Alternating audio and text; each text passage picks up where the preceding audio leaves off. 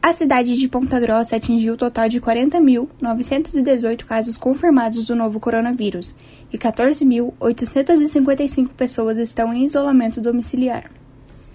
Atualmente, os leitos no município estão todos ocupados. No hospital universitário, os leitos de enfermaria possuem apenas sete vagas e a unidade de terapia intensiva segue somente com três vagas. Segundo os dados da Secretaria da Saúde do Paraná, no mês de março, Ponta Grossa permanecia na bandeira verde de contaminações, com um índice de 7.225 casos a cada 100 mil habitantes.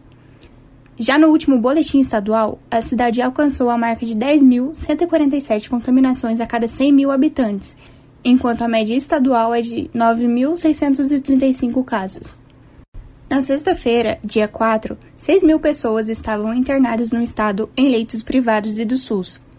Do total, 2.869 possuíam diagnóstico confirmado para a Covid. Ao todo, 95% dos leitos de UTI adultos estão ocupados.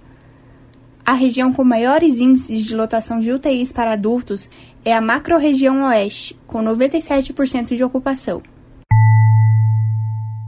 Segundo dados do Boletim Municipal de Ponta Grossa, a cidade tem 40.918 casos confirmados de Covid-19 973 óbitos pela doença e um total de 111.625 vacinados.